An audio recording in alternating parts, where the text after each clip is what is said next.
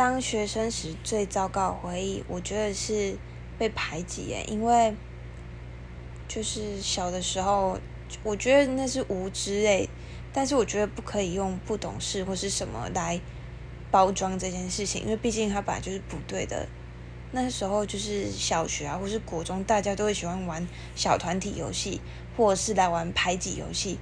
会轮流，就是比如说现在排挤谁，现在排挤谁。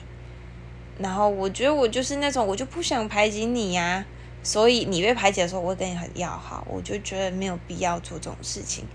那当轮到我的时候，对，很可笑吧？轮到我的时候，就大家排挤我，我觉得那种感觉是很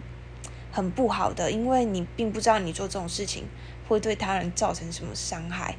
所以我觉得小团体游戏跟排挤游戏是我学生时期最糟糕的回忆。当然，还有一些老师也是啦。